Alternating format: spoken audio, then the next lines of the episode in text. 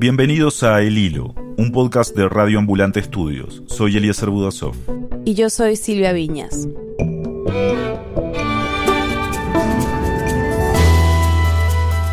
Este es nuestro primer episodio y la idea con el hilo siempre fue traer la mirada narrativa de Radio Ambulante a las noticias de la región, una región tan diversa y compleja. Hemos estado trabajando en el hilo por más de un año y había tantas cosas que contar pero parece que solo podemos empezar con una.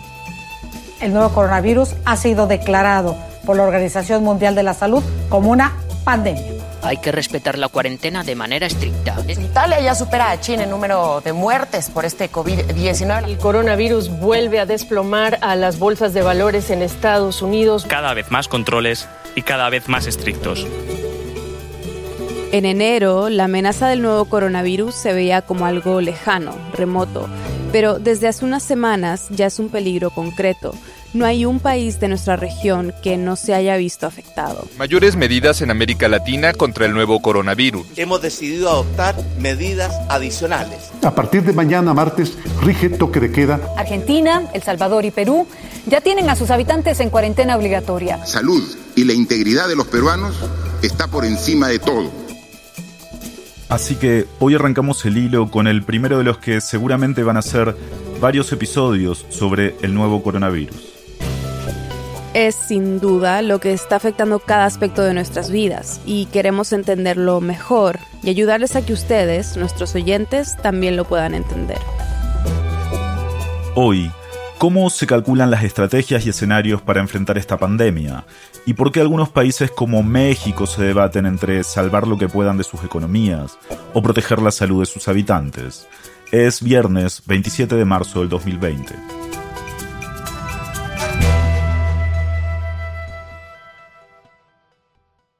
Sí, buenas tardes. Hola, Zulma, ¿qué tal? Hola, ¿cómo están? ¿Me ven? Bien. Sí, sí. Para entender mejor esta pandemia y qué estrategias están usando para enfrentarla, llamamos a Zulma Cucunubá por videoconferencia. Soy investigadora del Centro para Análisis de Infecciones Globales en Imperial College London, en el Reino Unido. El trabajo de este centro ha sido clave en medio de esta crisis. Uno de sus reportes influenció al gobierno británico a cambiar de manera radical su estrategia ante la pandemia. Zulma es colombiana y si usan Twitter y están siguiendo las noticias sobre el coronavirus, es posible que ya hayan visto sus hilos explicativos. Publicó el primero el 18 de enero y desde entonces no ha parado. Ha estado actualizando su cuenta con información científica sobre el virus, pero también con advertencias y consejos prácticos para gobiernos, instituciones, negocios y para nosotros como individuos y familias es que el tema ahora mismo es lo que consume su tiempo, porque Zulma trabaja en un grupo que hace modelos matemáticos para proyectar los posibles escenarios de esta pandemia. Y lo que hacemos es tratar de entender ya en este punto cuáles serían potencialmente las estrategias que algunos países podrían llevar a cabo para controlar un poco el impacto de la pandemia eh, localmente en cada país. Recordemos que esta no es la primera pandemia en los últimos 15 años.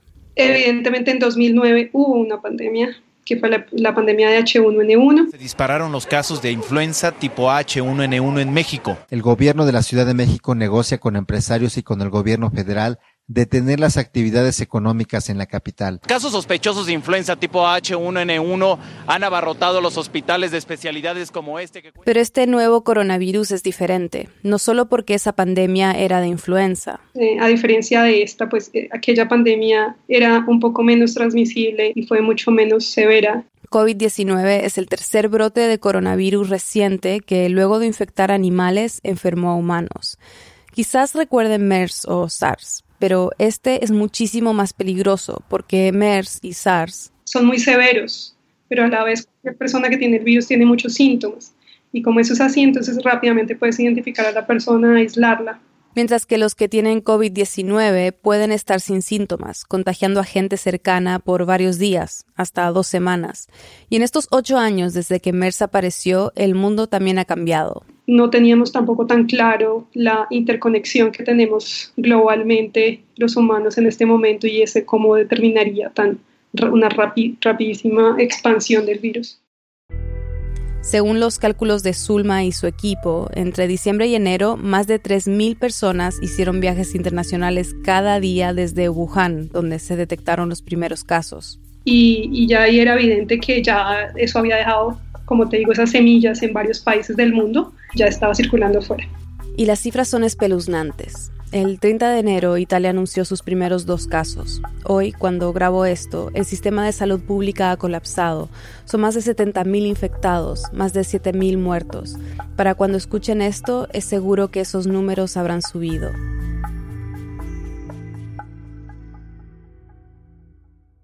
Pero hay países que han logrado reducir la rapidez del contagio o no los ha afectado tanto? ¿Qué están haciendo para, para lograr esto? China se concentró en la contención, en las medidas eh, de distanciamiento social fuerte, mientras que otros países de la región, como Taiwán, Hong Kong, eh, Singapur, se concentraron en un tipo de contención, pero un poco más basado en identificación diagnóstica.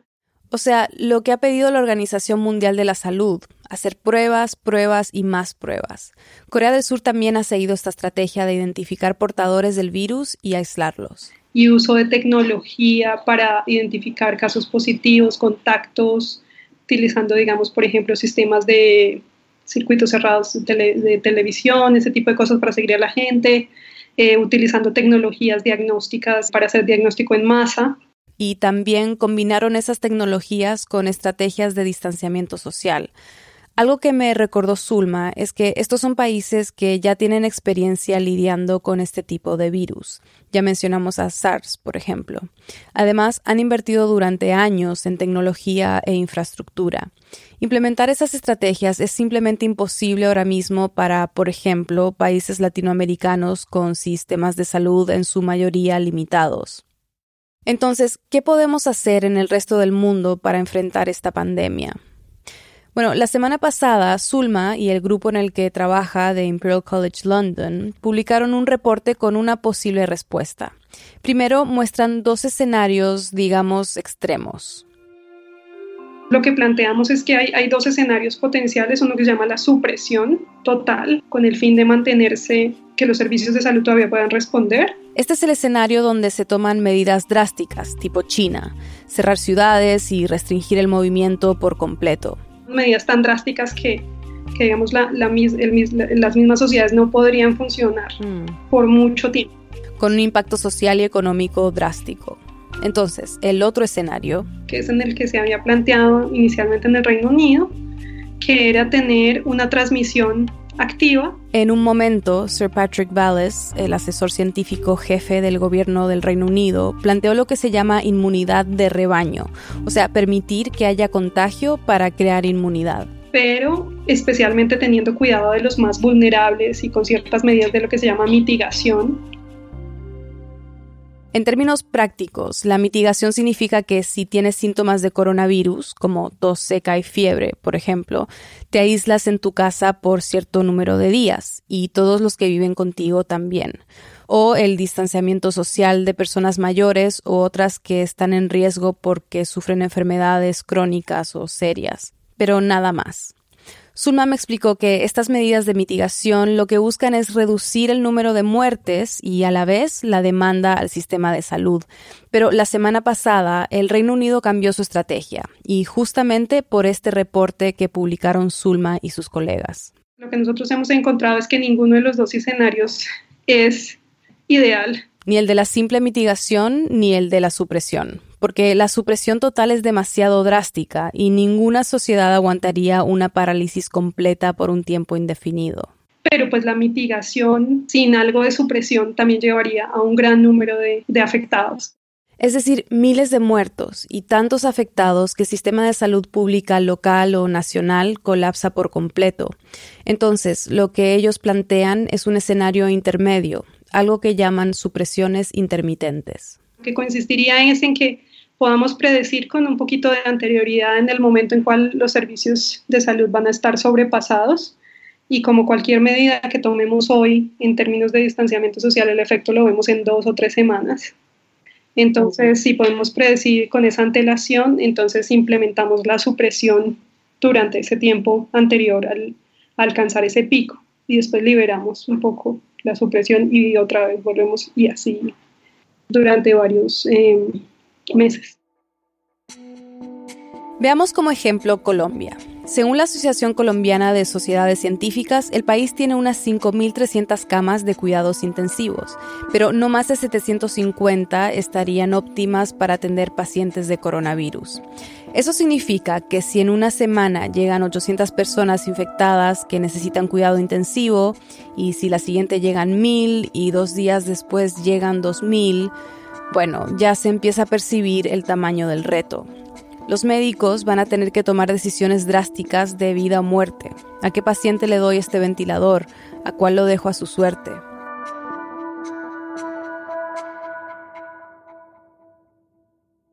Por lo mismo, las estrategias de pruebas, aislamiento y de restricciones del movimiento son tan importantes y más críticas aún en América Latina. La capacidad promedio en América Latina es mucho más baja que la capacidad promedio de, Europa. Sí, entonces nuestra línea base de, para soportar la ola pandémica es mucho más baja. Mm. Entonces, eh, las medidas de supresión tendrán que ser importantes para, para intentar no, no sobrepasar tanto esa capacidad. ¿Y hay algunas soluciones para lidiar con esta falta de, de capacidad? Es, es, posible que ya varios países estén tratando de trabajar en incrementar su capacidad. Argentina, por ejemplo, planea construir ocho hospitales modulares de emergencia con 560 camas. Colombia está preparando carpas con camillas en el Hospital Militar de Bogotá, la ciudad más afectada en el país. Y otros países están adecuando hospitales ya en uso para poder atender a más personas. No va a ser algo rápido, pero igual así sea, así se demore un poquito va a servir, porque igual la, epidemia lo que se proyecta es que, o pues al menos las proyecciones para Europa, Estados Unidos son de, meses y meses. Lo segundo que, es importante que, ya varios están haciendo es eh, establecer unas medidas claras de distanciamiento social. Me aterra un poco, la verdad, pero trato de mantener la calma y tomar las medidas necesarias para seguir adelante, porque toca. Este es un bulevar de aquí de la capital Caracas que es muy transitado en días laborales como hoy pero vemos que hasta ahora se encuentra bastante vacío. Los argentinos parecen ahora dispuestos a renunciar a su libertad para contribuir a frenar los contagios del coronavirus y evitar un colapso del sistema sanitario. Trabajar desde casa, hacer teletrabajo, pero pues definitivamente hay empresas y actividades que requerimos, como la de la, la de la alimentación. Entonces ellas pueden tener unas alternativas que sean de horarios súper flexibles y donde se disminuya al máximo las tasas de contacto entre humanos. Eh, creo que es un momento donde empezará mucha creatividad. Cuando le pregunté a Zulma sobre qué cosas prácticas podemos hacer como individuos para ayudar a que los números de casos no sigan aumentando, me nombró cosas que ya todos hemos escuchado, pero que vale la pena recordar quedarse en casa si no es necesario salir, desinfectar superficies, lavarnos las manos, no tocarnos la cara, pero también hay que pensar más allá. Y adicionalmente, pues ayudar a los que tienen menos posibilidades de quedarse en casa, ¿no? En Latinoamérica, ustedes saben que hay mucha gente que vive del día a día, de salir a la calle y vender un producto, ellos viven de la interacción social y entonces al disminuir esa interacción va a ser muy difícil para ellos. Algunos gobiernos están pensando en este problema económico, tratando de apoyar a los que viven de trabajar en la calle. Por ejemplo, en Perú, que están en cuarentena obligatoria, el gobierno está dando un bono. Son 380 soles o unos 108 dólares para más de 3 millones de las familias más pobres del país y trabajadores independientes. La idea es que ese dinero los ayude a sobrevivir durante el aislamiento de casi un mes. ¿Cuándo sabríamos si las medidas de aislamiento que están tomando varios países van a funcionar? Pensaría que en las próximas semanas. O sea, el punto es que ahorita nada de lo que hagamos tiene una, un efecto definitivo. Todas las medidas son temporales. Es decir, el aislamiento social y estas otras medidas lo que hacen es amortiguar el impacto del virus, ahorrar capacidad en el sistema de salud pública, que es una manera elegante de decir algo simple algo que queremos todos, salvar vidas. Entonces, ¿cuánto podría durar esta pandemia? Entre más la controlemos, más larga será. Pero entre menos la controlemos, será más rápida, pero más devastadora. Hmm. Y, y, todo dependerá de cuando haya una vacuna. Estamos un poco con la esperanza de que salga una vacuna para que no sea tan larga la, la espera, pero, pero son meses, meses, más de un año.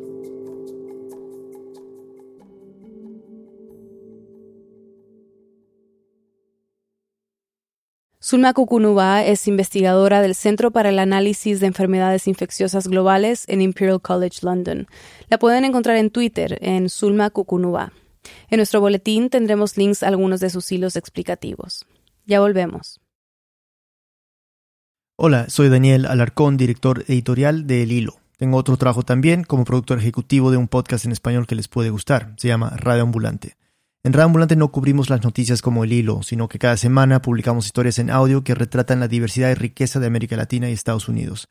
Hay de todo, episodios de familia, de fútbol, de amor, de política y mucho más. Son historias que te enganchan y te ayudan a conectarte con nuestra región. Búscalo en las aplicaciones para podcast o en radioambulante.org. Te va a gustar. Ahora, si eres estudiante de español o conoces a alguien que lo esté aprendiendo, queremos recomendarte Lupa. Lupa es una aplicación que usa las historias de Radio Ambulante para aprender el español real, el que se escucha en las calles de Latinoamérica. La app cuenta con herramientas tecnológicas que ofrecen justo la ayuda necesaria para comprender los episodios y pasar de un nivel intermedio a un nivel casi nativo. Visita lupa.app para probar la aplicación gratis y conocer más información. lupa.app. Ya estamos de vuelta en el hilo. Soy Elías Arbudasov. Desde que se supo acerca del primer brote del nuevo coronavirus en China, México tomó diversas medidas. Se están tomando medidas para revisar los vuelos directos provenientes del país asiático. México cuenta con un laboratorio nacional que se adquirió desde la pandemia del AH1N1. En el primer segmento, Silvia habló con Zulma Kukunubá sobre posibles escenarios del desarrollo del virus a nivel mundial. Mientras muchos países de la región han confrontado la pandemia con estrategias como las que mencionó Zulma, México es un caso muy particular. Eh, Emiliano, ¿cómo reaccionó el gobierno mexicano a los primeros reportes de este nuevo coronavirus? La reacción fue bastante lógica, diría yo. Él es Emiliano Rodríguez Mega, un periodista de ciencia mexicano que ha escrito para Nature, Science, Scientific American. A partir de los, de los primeros anuncios de que China estaba teniendo esta, esta epidemia, es decir, en enero, fue, o sea, México fue uno como de los primeros países en América Latina en establecer por los protocolos de diagnóstico, en distribuirlos en 41 laboratorios de todo el país, nuestro país, afortunadamente, eh, de los países más preparados. Y en ese entonces el mensaje era, bueno, estamos tranquilos y tenemos la confianza de que el país está preparado para un brote de COVID-19. Esto fue, digamos, entre principios y mediados de enero. ¿Qué pasó desde entonces hasta esta semana. Después de esos eh, mensajes iniciales en enero, pues las cosas se pusieron un poco raras porque, por ejemplo, el 27 de febrero el gobierno anunció por primera vez que había un paciente hospitalizado y unos cuantos días después, no muchos días después, el 4 de marzo, el presidente Andrés Manuel López Obrador dijo... Lo del coronavirus, eso de que este, no se puede uno abrazar. Hay que abrazarse. Hay que abrazarse. No pasa nada. No pasa nada. El presidente siguió viajando, abrazando a la gente, besando niños. Incluso las autoridades permitieron que se realizara el Vive Latino, un festival de música, el 13 y 14 de marzo.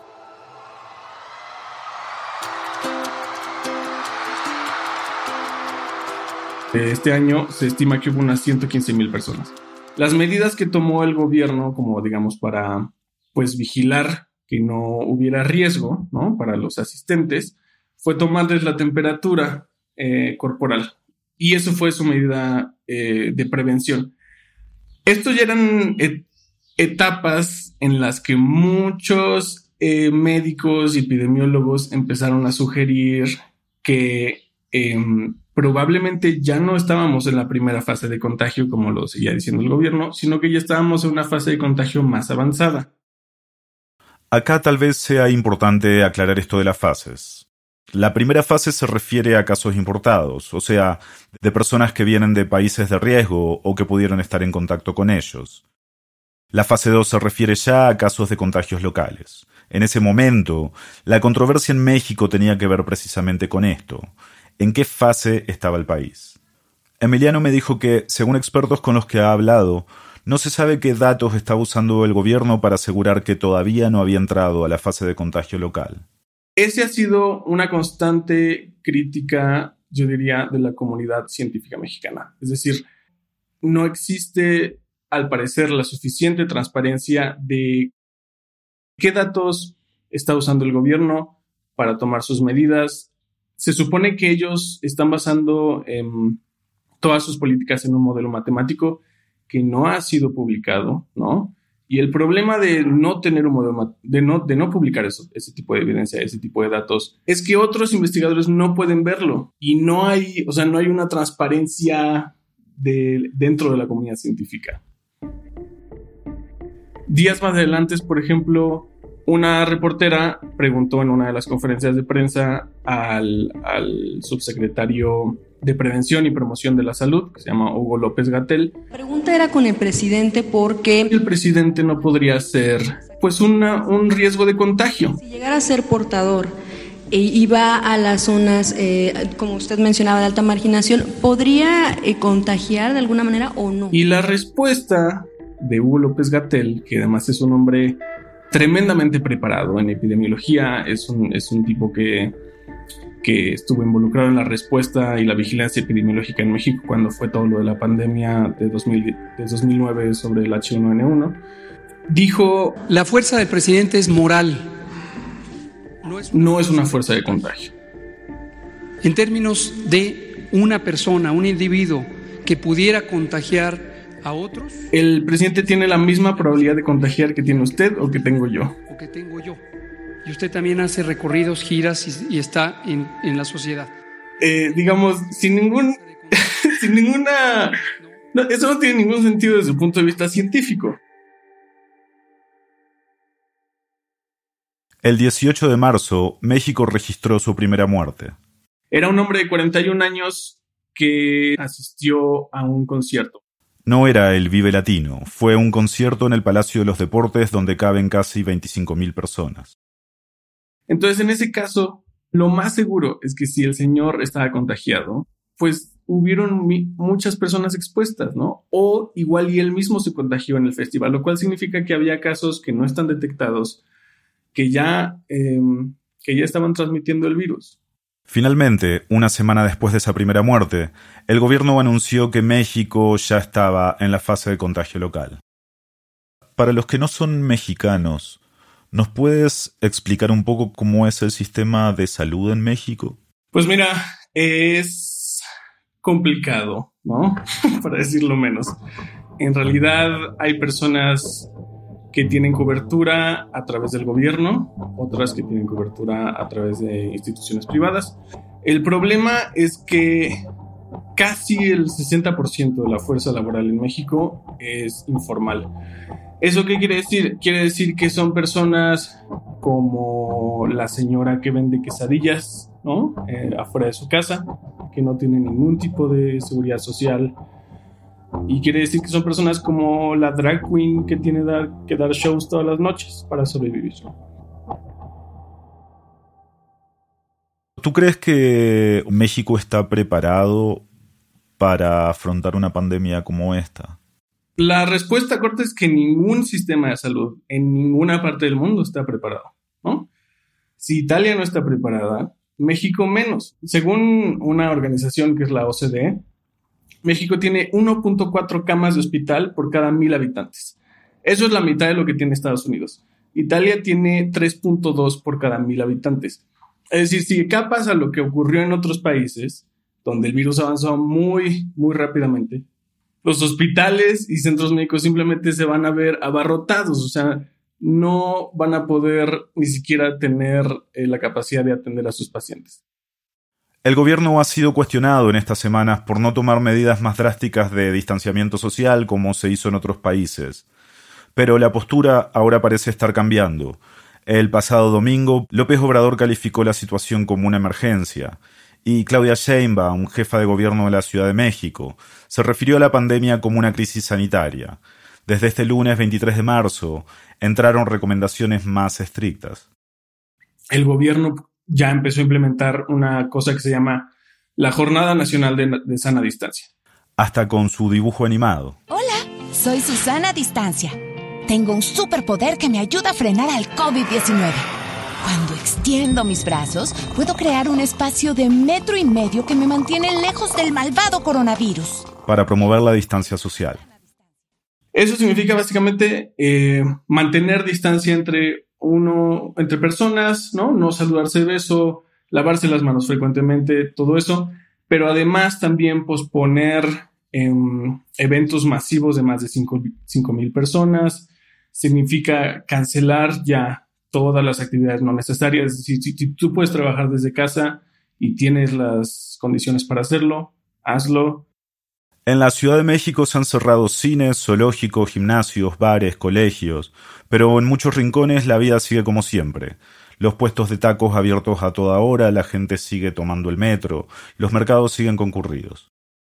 Uno de los mensajes que ha dado y que se ha repetido una y otra vez eh, de distintos funcionarios del gobierno es que hay que proteger la economía. Un argumento que tiene sentido en un país donde millones de personas viven del día a día.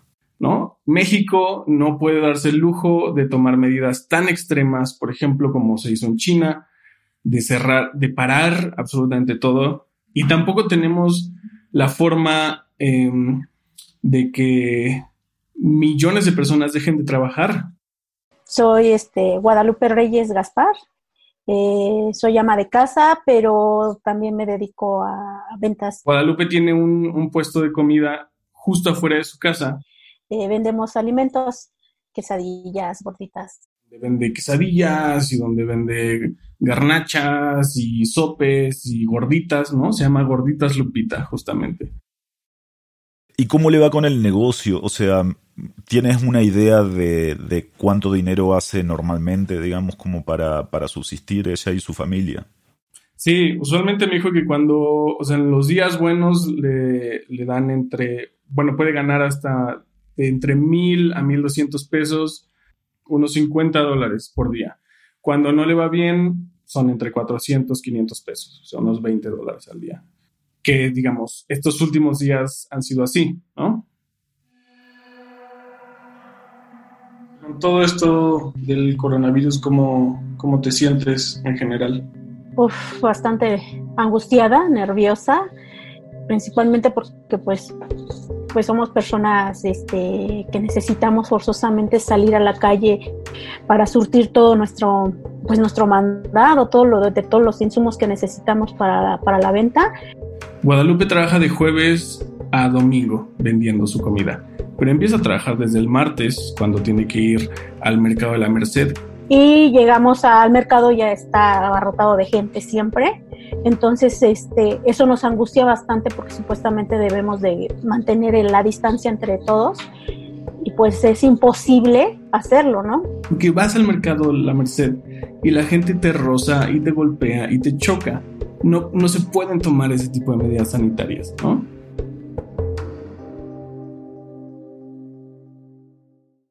Entonces sí nos, este, nos afecta muchísimo, muchísimo porque estábamos tomando medidas ahorita para lo de la venta. Le pidió a su hijo que le ayudara a poner un cartelito justo afuera del, pues de su local de comida.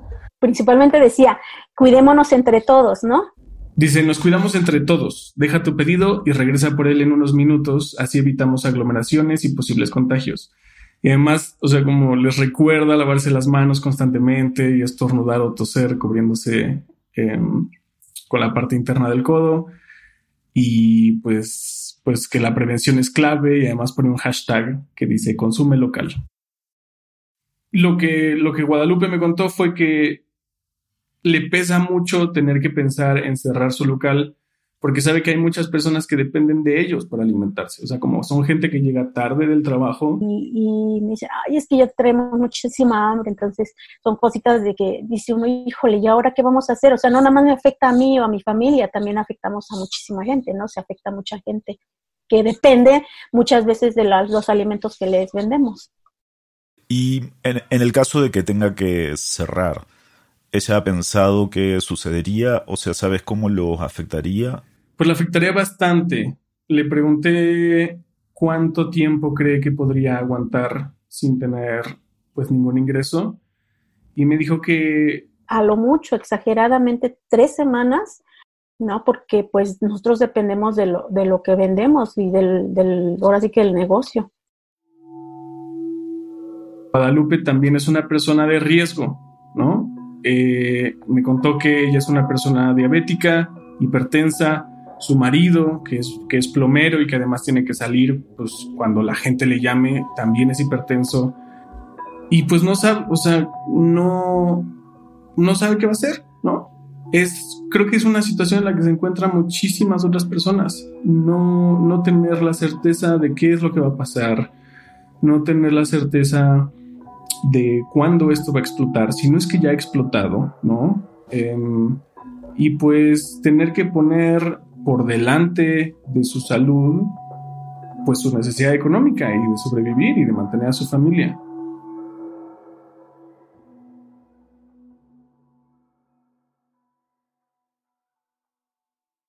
Emiliano Rodríguez Mega es un periodista científico y vive en la Ciudad de México.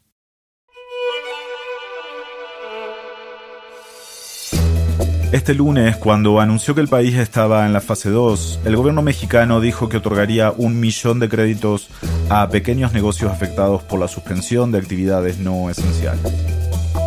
En una conferencia sobre el coronavirus, Hugo López Gatel anunció que el gobierno iba a suspender todas sus actividades no esenciales a partir de ayer, jueves. También dijo que la medida de quedarse en casa aplica a todos, no solo a los más vulnerables. En las próximas semanas seguiremos de cerca esta y otras noticias relacionadas a COVID-19. Por favor, cuéntenos qué piensan, qué historias creen que deberíamos contar. Nos pueden escribir a contacto arroba elhilo.audio. Para leer otras noticias importantes que estamos siguiendo esta semana, suscríbanse a nuestro boletín en elhilo.audio. Todos los viernes recibirán un correo con un enlace al episodio más reciente, material adicional sobre el tema que cubrimos ese día y un resumen noticioso de la semana. En el hilo somos Daniel Alarcón, Álvaro Céspedes, Andrea López Cruzado, Elías González, Laura Rojas Aponte, Gaby Brenes, Jorge Caraballo, Miranda Mazariegos y Carolina Guerrero. Nuestro tema musical lo compuso Pauchi Sasaki. Un agradecimiento especial a Victoria Estrada y a Luis Fernando Vargas por editar este episodio con nosotros y a todo el equipo de Radio Ambulante por todo su apoyo y ayuda para sacar adelante este podcast. El Hilo es una producción de Radio Ambulante Studios y es posible gracias al apoyo de MacArthur Foundation, Ford Foundation, Arnold Ventures y Pantarrea Foundation. Agradecemos de manera muy especial a los oyentes que nos han apoyado con sus contribuciones en nuestro programa de membresías. Sin ustedes, esto no sería posible. Yo soy Silvia Viñas. Y yo soy Eliezer Budasov. Gracias por escuchar.